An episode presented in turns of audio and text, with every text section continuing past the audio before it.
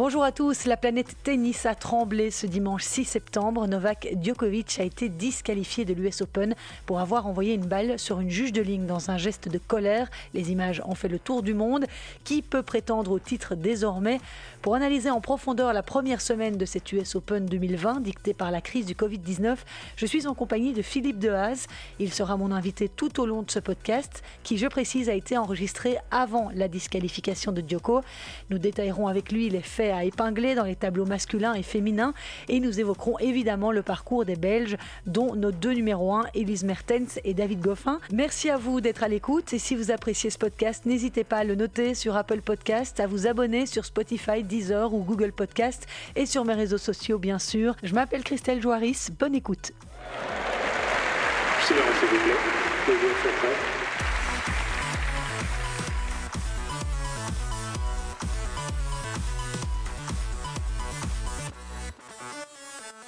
Avant de parler de tennis, j'aimerais débuter ce podcast en envoyant une tonne de force et de courage à Carla Suarez Navarro, la joueuse espagnole de 31 ans qui avait déclaré forfait à l'US Open pour raison médicale, a annoncé mardi souffrir d'un lymphome de Hodgkin.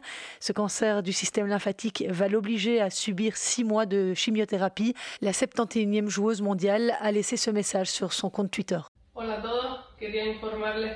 Bonjour tout le monde. Je veux vous informer qu'il y a quelques jours, les médecins m'ont diagnostiqué un lymphome, un lymphome de Hodgkin qui nécessite six mois de chimiothérapie. Je me sens bien, je suis tranquille et je suis prête à affronter ce qui m'attend. Salut à tous. Bonjour Philippe, merci infiniment de, m'octroyer ce temps. Toi qui connais très bien le circuit WTA pour avoir coaché Marina Zanevska, Daria Kazatkina et Monica Puig, tu as certainement dû fréquenter euh, Carla Suarez Navarro. Oui, effectivement, j'ai eu l'occasion de la fréquenter plusieurs fois avec Daria Kazatkina, puisqu'elle s'entraîne, euh, s'entraîne à Barcelone, elle y habite. Et donc elle est de là aussi, alors euh, elles se sont jouées plusieurs fois. Et j'ai eu l'occasion de la rencontrer. C'est une fille qui est très timide, très humble, vraiment habité d'une grande douceur et d'une grande gentillesse et c'est absolument terrible ce qui lui arrive effectivement. Alors, les résultats de l'US Open sont évidemment bien dérisoires face à ce genre de nouvelles, mais voilà, show must go on, et je vous propose de faire honneur aux dames. On a épinglé certains faits qui se sont déroulés cette semaine pour pouvoir les décortiquer avec toi. Alors, d'abord, on va évoquer les Belges. Certaines n'ont pas été gâtées en premier tour de cette US Open. Grete Minen n'a rien pu faire contre Vondrouzova, 12e tête de série. Elle s'est inclinée 6-1, 6-4. Janina Wickmayer a perdu sèchement aussi 6-2, 6-2, logiquement, contre Sofia Kenin, toujours en lice d'ailleurs dans ce tournoi. Alison Van Oudvank aurait dû gagner contre l'Italienne Georgie qui s'est imposée 2-6, 6-1, 7-5. Et puis Kim Clijsters n'a pas réussi à vaincre Alexandrova malgré un match de grande qualité, défaite 6-3, 5-7, 6-1. Qu'est-ce qui lui a manqué, tu penses? Je pense du physique. Euh, clairement, euh, elle, a, très bien joué cet hiver hein, dans, un format de jeu qui était quand même très spécifique. Euh, le tennis. Oui, c'est ça, aux États-Unis, où elle a battu des filles qui étaient vraiment bonnes. Mais moi, je me suis personnellement pas enflammé par rapport à ses belles performances, parce que dans un format de jeu assez court, quatre jeux, euh, étant très, explosive et, étant capable de développer un jeu super agressif sur 25-30 euh, minutes, je pense qu'elle peut battre plus ou moins tout le monde. Le problème, c'est que le tennis, bah, il faut gagner 2-7 et donc l'impact physique, à un moment donné, il rentre, il rentre dans la il rentre dans la donne. Et donc pour Kim, euh, elle perd en 3-7 et effectivement, elle a eu des, bons moments. Et puis sur le troisième set, euh, je, suis sûr que physiquement, à un moment donné, elle n'a plus l'énergie et la capacité de, rebondir. Et ça va être toute la question hein, pour, la suite de sa carrière. Est-ce qu'elle va réussir physiquement à se mettre à niveau? Euh, il faudra qu'elle le fasse parce que c'est sûr que tennistiquement, on, la voit, elle est capable de. Elle sert bien, elle retourne bien, elle n'a pas vraiment perdu ses coups. Elle a beaucoup d'expérience, euh, énormément de maturité, donc tout ça c'est très très bien. Mais malheureusement pour elle, aujourd'hui, l'impact physique est capital, d'autant plus que les années où elle était incroyablement forte, les surfaces étaient plus rapides aussi. Aujourd'hui, les surfaces sont un peu plus lentes et donc euh, tout ça ne joue pas en sa faveur. Pourtant, on dit que l'US Open, la surface est de 20 à 30 plus rapide que l'année passée mais euh, ça n'a pas été à son avantage. Non, effectivement. Donc, ils ont vraiment fortement ralenti les surfaces et puis maintenant, ils, essayent de, les réaccélérer un peu, probablement aussi peut-être pour accélérer le jeu. Euh, mais ça reste encore euh, relativement lent. Et donc, euh, et donc je pense que ça influence quand même vraiment son jeu. On voit qu'elle doit encore perdre du poids. Euh, elle s'est blessée euh, avant l'US Open, etc. Donc pour moi, c'est vraiment le point d'interrogation, c'est est-ce que physiquement, elle va arriver à se mettre à niveau? J'ai toujours, depuis le début, vraiment, vraiment eu beaucoup de doutes en sa capacité de, de revenir à haut niveau. J'ai toujours dit, je pense qu'elle va gagner des matchs contre des filles entre 50 et 100, elle peut en gagner, mais, mais jouer chaque semaine bien, euh, parce que c'est ça qu'il faut faire hein, pour monter, il faut, il faut être performante chaque semaine. Je ne pense pas qu'elle soit capable de le faire. La crise du Covid est vraiment venue au mauvais moment aussi pour elle. Ça lui a fait perdre 5 mois finalement. Ça lui a fait perdre 5 mois alors qu'elle avait quand même pas mal commencé. Elle avait fait un match euh, contre Konta qui était quand même pas mal du tout. Euh, elle avait bien joué contre Muguruza et donc elle aurait pu trouver le rythme. Après aussi, on peut se dire que finalement, cette crise lui aurait permis aussi de, s'affiner, d'être un peu plus fit. Euh, elle aurait, elle aurait pu le tourner aussi euh, finalement en avantage. Et, et c'est pas tout à fait ça qui s'est passé. Est-ce que tu ne penses pas qu'elle va laisser passer ici euh, ces prochaines semaines et elle fera le point en fin d'année? Je ne peux pas répondre à la question de savoir si elle va continuer ou pas. Moi, j'espère qu'elle va continuer parce que ça reste toujours sympa. Je pense qu'elle ne s'est pas vraiment fixé d'objectif hein, par rapport à ça. Elle va jouer, euh, à mon avis, le plus possible euh, tant que ça tient, puisque finalement, elle n'a pas. Je ne pense pas qu'il y, ait un projet de classement. Pour elle, euh, elle, va être invitée à peu près partout parce que ça reste quand même une attraction. Elle, fait vendre Kim. Allez la voir, c'est quelque chose qui est vraiment chouette. Donc voilà, je, pense que ce qui va donner le, feu vert ou pas, c'est juste son corps qui va lui dicter les matchs qu'elle pourra jouer ou les tournois qu'elle pourra jouer ce sera juste ça. J'avais aussi envie d'épingler le beau parcours d'Isaline Bonaventure. Elle a gagné son premier match dans un tournoi du Grand Chelem, son tout premier, et pas contre n'importe qui, euh, contre la chinoise Shuai Zhang, qui est 32e. Euh, Une victoire en 3-7, 4-6, 6-3, 6-2. Elle a malheureusement perdu au tour d'après face à Alizé Cornet, 7-6, 6-3. Mais euh, Philippe, est-ce que débloquer son compteur comme ça en tournoi du Grand Chelem, ça peut être un élément déclencheur important dans la tête? Très clairement, Isaline, elle a un potentiel tennistique qui est, qui est évident. D'abord, elle est gauchère, ce qui est quand même une, une qualité naturelle.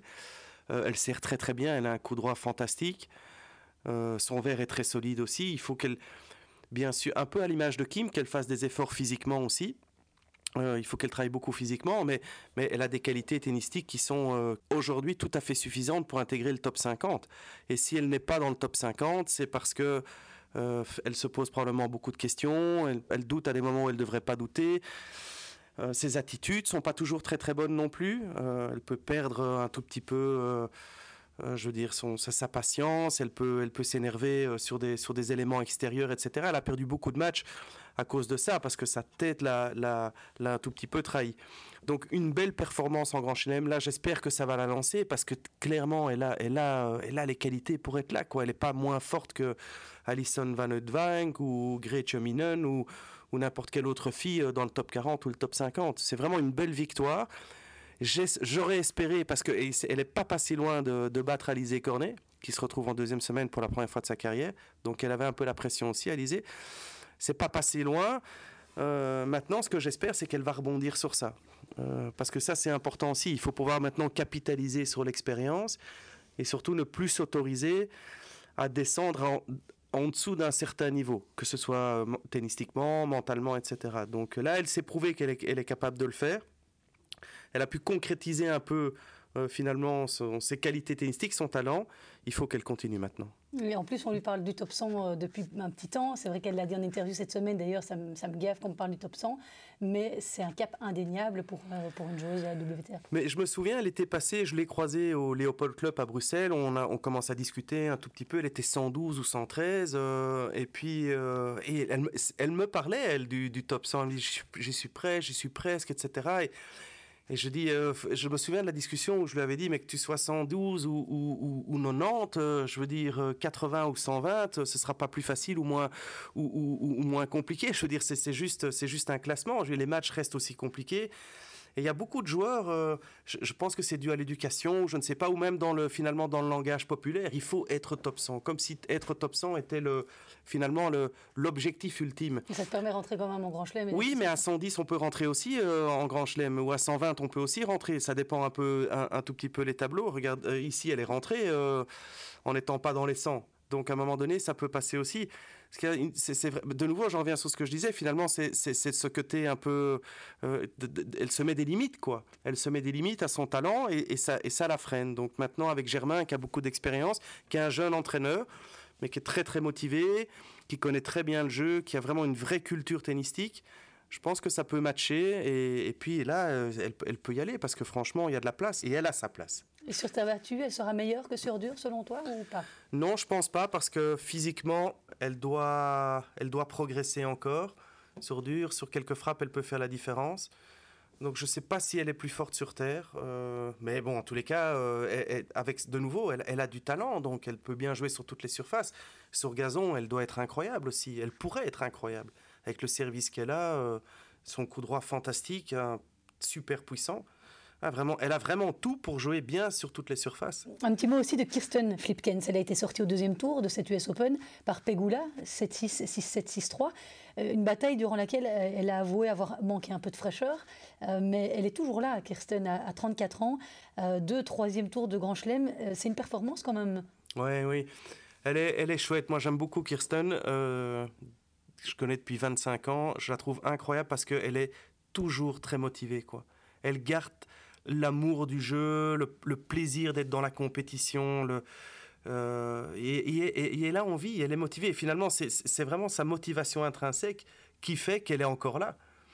Parce qu'elle a un jeu très atypique quand même, hein, aujourd'hui, avec... Euh, des filles comme Kenna, enfin, ou surtout Osaka, enfin ces filles, ou même les filles plus fortes au-dessus, ou, ou, peu, mais qui ont un, tennis très agressif.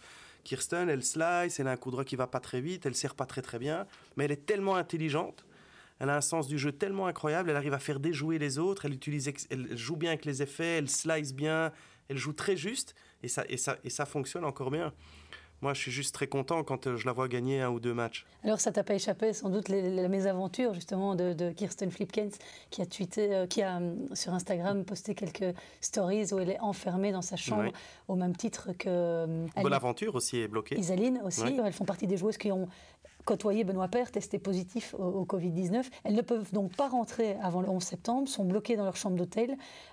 quel est ton sentiment autour de cette situation? Est-ce qu'ils n'auraient pas dû évincer tous les joueurs qui avaient été mis en contact avec Benoît Père. Est-ce que tu as un petit peu écouté la polémique? Oui, oui, oui, je l'ai écouté, mais c'est complètement absurde la situation. Euh, c'est euh, Moutet, le, joueur français, qui a failli ne pas jouer. Alors Djokovic est monté au créneau, il a fait intervenir le gouverneur et finalement ils ont mis la pression. Moutet a pu jouer. Manarino. Euh, Manarino, pardon. Manarino, pardon, oui. après, Babos et, Mladenovic. et Mladenovic sont suspendus. Mm alors que c'était exactement la même situation. Enfin, je veux dire, il y, a beaucoup d'incohérences, quoi. Il n'y a, y a, aucune logique dans tout ça. J'ai eu les explications euh, par The Tennis Podcast, donc le podcast de la BBC. Et donc, apparemment, Mladenovic euh, et Manarino dorment dans un secteur qui est en dehors de l'État de New York et donc sont soumis à une autre législation sanitaire que ceux qui sont sur le site. Et donc, euh, Manarino, s'il avait gagné son match hier, n'aurait pas pu continuer à jouer s'il ne restait pas à New York, s'il retournait à son hôtel. Donc il aurait pu continuer à jouer, mais sous la seule condition de rester sur le site. Donc en fait, c'est en fonction des législations des différents départements. D'accord. Euh, Mon avis, je ne sais pas. C'est très confus, quoi. C'est très confus. Après, la question qu'il faut se poser, ou qu'on aurait pu se poser, est-ce qu'il aurait fallu euh, euh, commencer le tournoi, tout simplement? Est-ce que les 11 joueurs auraient dû être exclus? C'est compliqué. Je trouve qu'il y, a, y, a eu, y a eu beaucoup d'incohérences, quoi. Euh, et, ici, Roland Garros va commencer, devrait commencer, hein, puisque mm. Paris euh, est en zone rouge. En zone rouge. Donc, euh, c'est une, une situation qui, est compliquée. Maintenant, je pense qu'il faut assumer le fait. Ils ont décidé de le faire. Et voilà, mais c'est sûr que c'est complètement incohérent. Alors, on va terminer le Tour des Belges par celle qui est toujours en course, Elise Mertens. Elle jouera lundi, demain, donc à 17h. Et quelle tournée américaine Après avoir fait demi-finale à Cincinnati euh, la semaine passée, la voilà en huitième de finale d'un tournoi majeur pour la cinquième fois de sa carrière, si mes calculs sont bons. Elle est quand même euh, régulière, elle peut aller plus loin, elle, euh, selon toi? Oui, c'est ça, effectivement. Et maintenant que le niveau s'est uniformisé, Elise, elle a, elle a de nouveau tout dans son jeu pour, pour, pour être performante sur le très très haut niveau, puisqu'elle sert bien. Elle a vraiment amélioré son coup droit qui était un point faible, mais, qui maintenant est, très très bon. Elle est très très, elle, joue, elle a un revers incroyable. Elle est assez offensive, elle retourne bien et mentalement elle est très très stable. Ce qui explique qu'elle met beaucoup de constance dans ses résultats. Et pour en revenir sur Isaline Bonaventure, c'est vraiment vers ça qu'il faut arriver à tendre parce que de nouveau intrinsèquement, Elise Mertens n'a pas plus de talent qu'une Isaline Bonaventure, mais elle a ce qui est absolument capital pour jouer à haut niveau. Elle a des qualités euh, mentales qui sont hors normes. Elle gère extrêmement bien la pression, elle est très courageuse, très travailleuse. Moi, je la vois quand euh, on est sur les compétitions. Euh, c'est une fille qui bosse, quoi. Elle est là pour bosser. et donc, quand on travaille et qu'on a un minimum de talent, aujourd'hui, dans le tennis féminin, on gagne des matchs, quoi. Ça, c'est, ça, c'est absolument clair. Et Elise, non seulement elle travaille, mais en plus, elle a envie de progresser. C'est vraiment elle, est, habitée par ça aussi. Elle, veut être la meilleure. Elle croit en elle. Elle euh, elle se sent pas moins forte que les autres. Et donc, ça, l'a fait, ça, lui fait gagner beaucoup de matchs.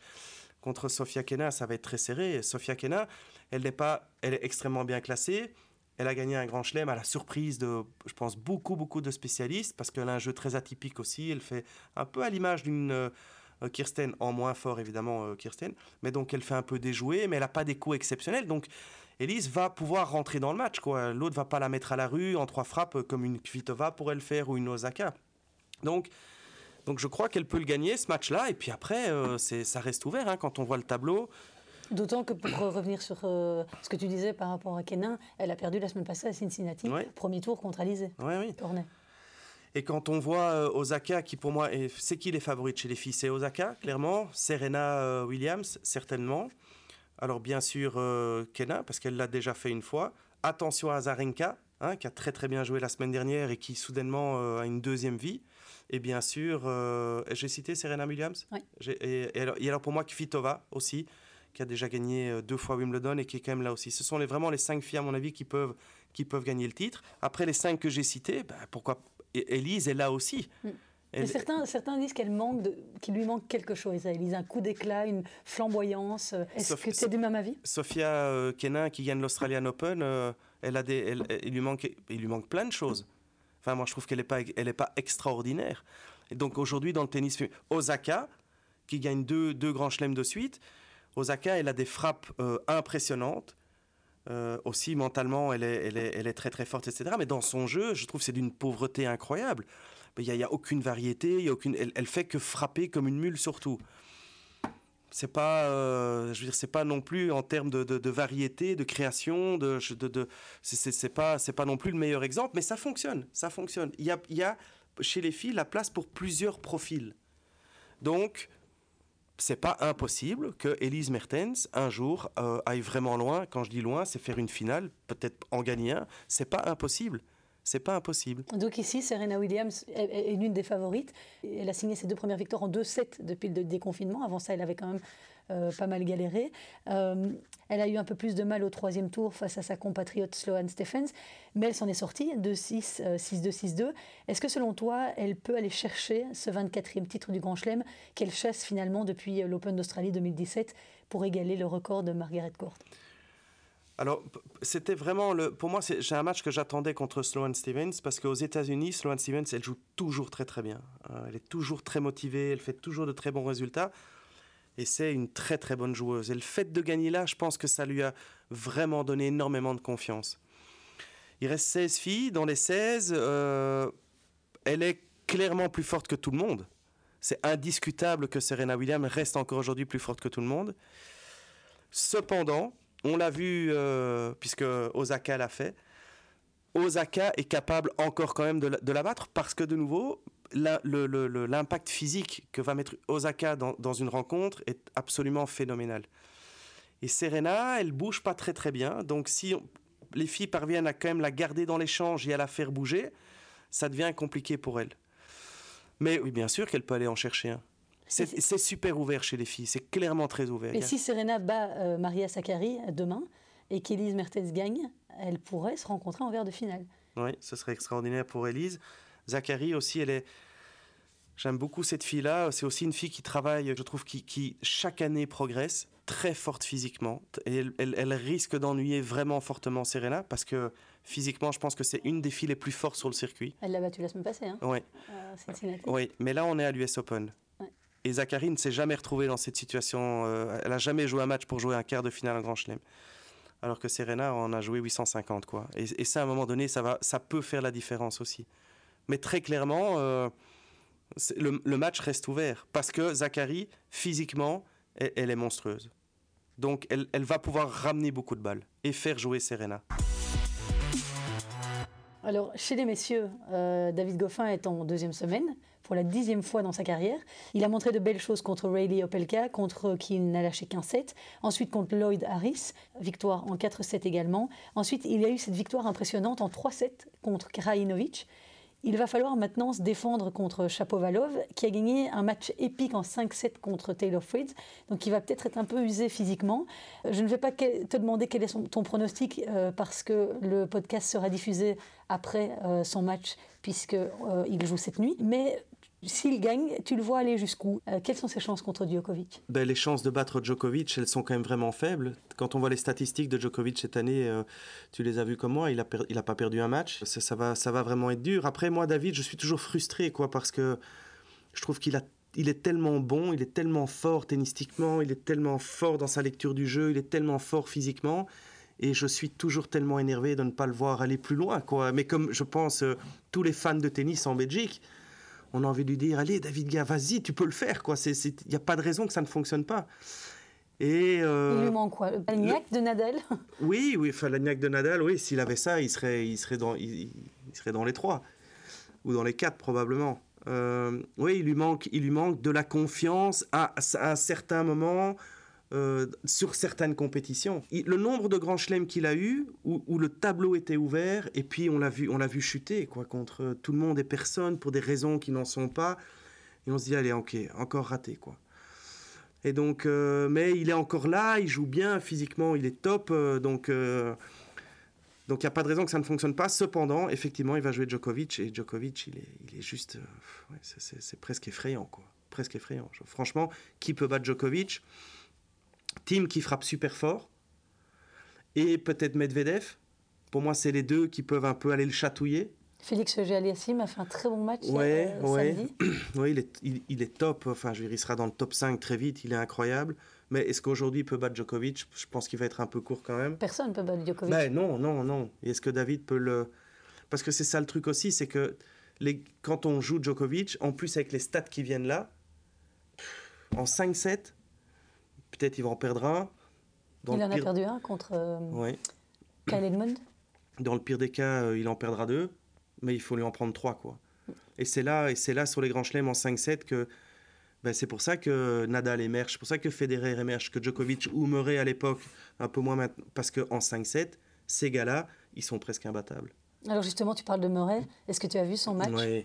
Moi, j'adore, j'adore Andy Murray. Et là, j'étais en Angleterre, etc. Il s'entraînait euh, bah, sur le terrain juste à côté, quand je m'occupais de euh, Emma Raducanu, maintenant ça s'est arrêté avec le Covid, et donc je, trouve que c'est fantastique, quoi, le, le cet amour du jeu qu'il a, parce que la carrière est fantastique, fantastique, il a presque tout gagné aussi, et il bosse comme s'il avait 18 ans, quoi. Et il se bat comme si c'était son, son premier match ou son dernier, je ne sais pas comment il faut le dire. Et je trouve que c'est un exemple absolu de, de détermination, de, juste d'amour pour le jeu, de passion, et, je, suis absolument fan. Alors on peut un peu le critiquer de temps en temps sur ses attitudes, mais moi je trouve qu'il est, euh, il est, il est, il est fantastique. En plus, il est, il est très, il, il, a, il a beaucoup plus d'humilité qu'un gars comme Djokovic, donc je trouve que humainement, humainement, il est, il est, il, est, il est top quoi. Tu parlais d'attitude, euh, celle de Djokovic a été quand même un peu limite, notamment à à Cincinnati la semaine passée contre Bautista Agut, c'est quand même euh, pas digne d'un. Si un jour il veut avoir la notoriété d'un Nadal ou d'un Federer, ce qu'il recherche, on n'y est quand même pas de par ces attitudes-là. Je ne sais pas quel est ton point de vue sur la question. Non, et, il ne l'aura jamais parce que parce qu'il y a quelque chose, il y a quelque chose qui dérange dans le personnage. Et c'est pas le fait de gagner. Federer et Nadal, ils gagnent tout le temps aussi. Je veux dire, Djokovic, il gagne peut-être un peu plus pour le moment il reste en dessous de Federer euh, en, victoire de Grand Chelem et il va certainement le dépasser. Hein. Je veux dire, c'est pas c'est pas impossible. Mais il y a quelque chose qui coince. Quoi. Regarde ce qui se passe encore avec cette. Euh, il a maintenant écrit une, une, association un peu dissidente là au niveau de l'ATP. Il a ramené une septantaine de joueurs euh, dans son syndicat. Avec Pospisil Ouais, et, et, il fait toujours. Qu'est-ce qu'il a fait quand il a organisé son, sa compétition euh, alors, que, alors que tout le monde, tout le monde, quand même, annonçait le. Enfin, lui avait demandé de ne pas le faire. Et il est, euh, il est, il est au-dessus des lois. Il est, ouais, il a quelque chose de désagréable. Et, et les gens le ressentent. Et les gens le ressentent. Il est faussement sympathique. Et le fait de toujours vouloir rechercher comme ça cette espèce d'amour de, du public, euh, fait qu'à un certain moment, il est agaçant. Et en plus, il gagne tout le temps, donc il est doublement agaçant. Les gens n'aiment pas. en plus, il a privé Roger de son, de son titre euh, à Wimbledon. Oui. Alors, l'autre fait marquant de la semaine, c'est cette défaite samedi euh, de Stefanos Tsitsipas face à Borna Koric au terme d'un match en 5-7 complètement fou où le grec a laissé passer 6 balles de match. Euh, on se souvient de sa défaite à Roland Garros face à Stan Wawrinka après laquelle il avait eu un gros coup de mou. Il est resté dix jours, euh, apparemment, il avait expliqué en conférence de presse dans sa chambre. Hier, on l'a vu complètement péter les plombs également vis-à-vis de son clan sur le terrain. Si on peut placer un clan en, cette période. Est-ce que ce genre de défaite peut laisser des traces dans, sa carrière? Il mène 6-1, il mène 5-1, oui, 6 balles de match. Alors moi, je pense que pour être un grand champion, et lui il le sera, parce que je, je, trouve qu'il est bâti pour jouer au tennis. Il, est, il est phénoménal, Tsitsipas, tennistiquement, physiquement, mentalement, mais il est juste trop jeune, quoi. Donc pour moi, il est en plein apprentissage. Donc là, il, pète les plombs, il détruit des bancs, il, insulte son clan, euh, il, va probablement partir en retraite pendant trois semaines et mais ça fait, ça fait juste partie de, de son chemin. Et je veux voir ce gars dans 4-5 ans. Vavrinka, il a commencé à bien jouer au tennis à 30 ans. Hein. Il faut le savoir, quoi. Mm. Quel âge il a, Titi Pass? 22 Je vais peut-être le savoir, mais. Et, il, va, il va jouer 10 ans encore. Donc il est, il est trop jeune. Mais il est incroyable. Donc ça va laisser des traces, oui, là, sur le court terme. Mais après, ça, ne va faire que renforcer ses compétences. J'en suis absolument phénoménal, euh, absolument convaincu, pardon. Je dis phénoménal parce que je, Pass pour moi, c'est vraiment le, il peut être numéro un, quoi. J'en suis persuadé. Et on ne s'en rend pas compte à la télé quand on le voit jouer. Je trouve qu'il est, il est tellement impressionnant quand on est juste à côté. Euh... physiquement Ouais, physiquement. Et, puis dans, dans, dans, son jeu, il est très offensif. Il n'a pas peur, quoi. Je me souviens, j'ai lu une phrase un jour de lui et je trouvais que c'était super. Moi, j'utilise pour les jeunes que j'entraîne. Sur toutes les balles. Alors tu joues au tennis aussi, tu sais ce que c'est quand tu as une balle de jeu ou une balle de break. Mm. Bah, ça peut un peu tendre, quoi. Je ne peux pas rater. Et lui, il transforme tout en opportunité. Toutes les petites chances qu'il a, il transforme ça en et donc il a finalement il, laisse loin de lui cette pression ou ces doutes ou, ou, les questions. Il ne se projette pas. Il dit oh tiens j'ai une chance. Et tout est une chance. Après il n'a pas réussi à le faire sur ce match là mais, mais je trouve que sa façon de penser est, bonne. Et il a il a toutes les qualités. Et donc je suis pas inquiet pour euh, Tsitsipas. Et je veux le voir à 30 ans. Il va être incroyable. Il faut perdre. C'est dans la défaite qu'on apprend des choses, c'est dans la défaite qu'on se construit. Ça, j'en apprends beaucoup. Oui. oui. il faut avoir, alors, il faut avoir la capacité de, de, pouvoir rebondir sur ces défaites, hein, évidemment. Mais, mais ces gars-là sont des champions, et donc la défaite ne les fait pas plonger. Il y a un petit mot de Sacha Zverev, aussi un mentalement un petit peu fébrile de temps en temps. Là, il a aussi une belle carte à jouer. Il a une belle carte à jouer, oui. On, il a aussi de nouveau. Euh, on, l'attend, quoi. Il a gagné quoi, euh, Zverev? Un Master Series pour le moment? C'est quand même vraiment peu avec, euh, avec les qualités qu'il a. Alors, moi, je ne le connais pas, Zverev. Je ne sais pas comment il se comporte à l'entraînement, mais je me souviens de cet article de ce, ce, coach qui disait que il pouvait être un peu manquer de concentration, d'application, de, voilà, la recherche de l'excellence, elle est capitale pour aller vers le haut niveau.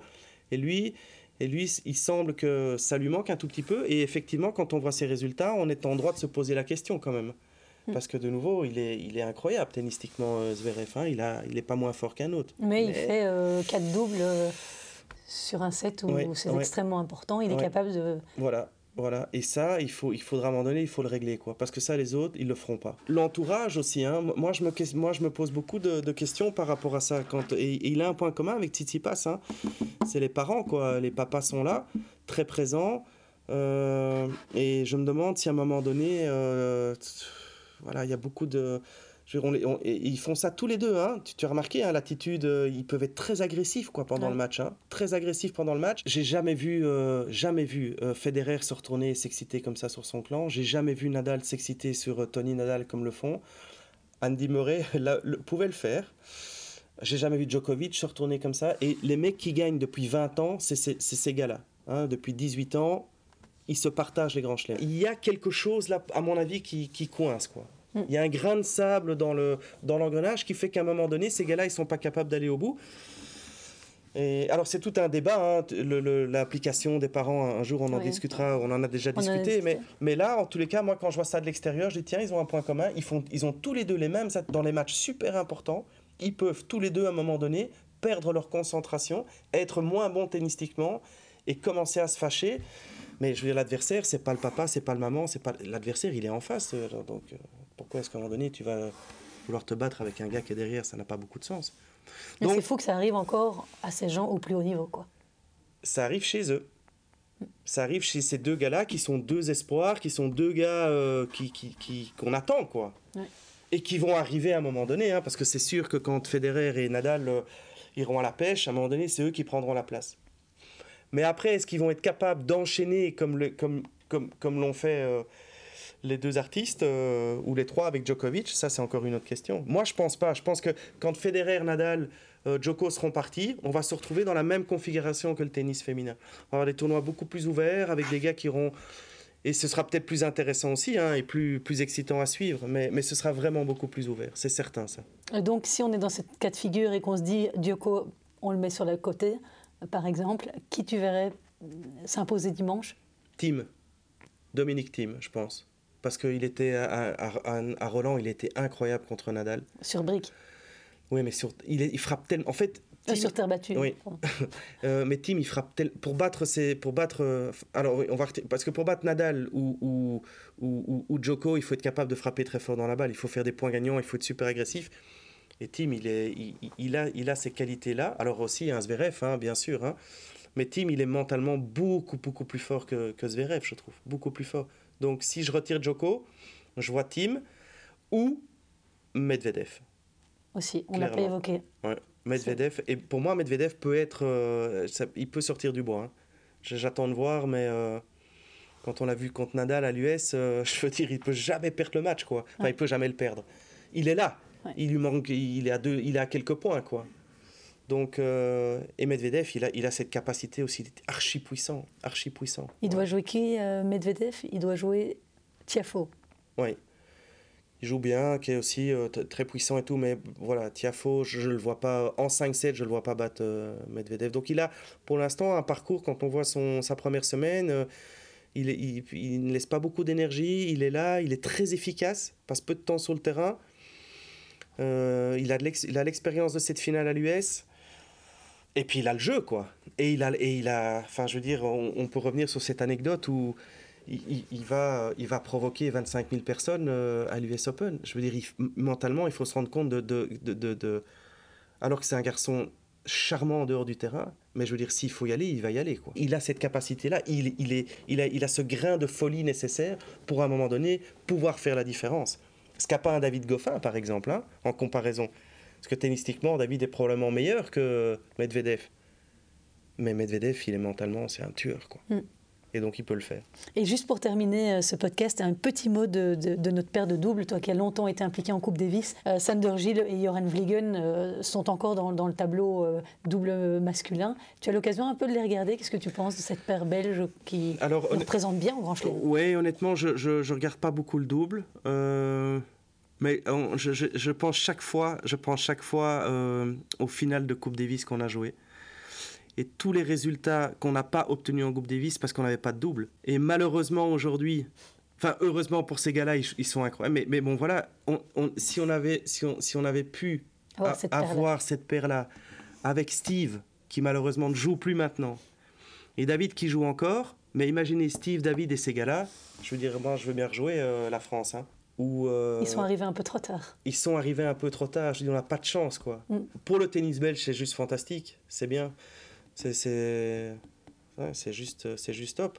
On a Elise, on a David, on a ces gars-là. On a euh, Sofia Kostula, c'est en simple. voilà, le tennis, le tennis belge a du.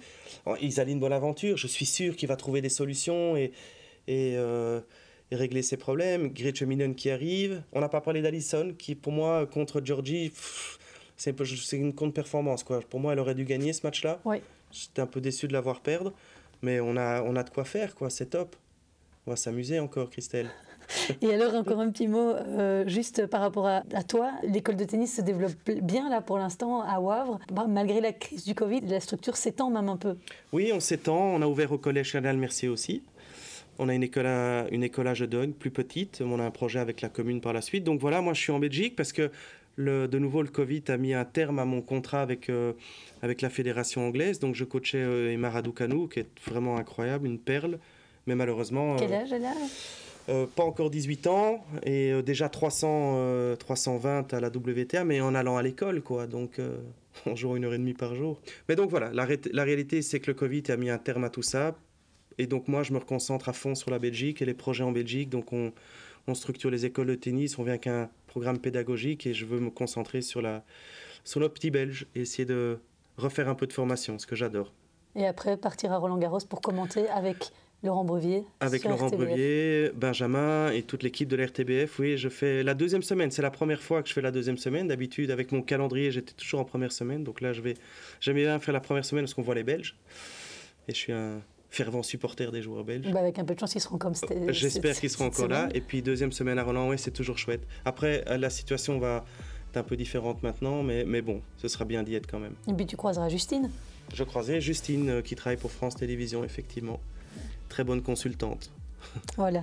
Ok, ben merci beaucoup en tout cas d'avoir euh, été euh, avec nous. C'était certainement un grand plaisir pour euh, nos auditeurs aussi. Et puis ben, à la prochaine de toute façon.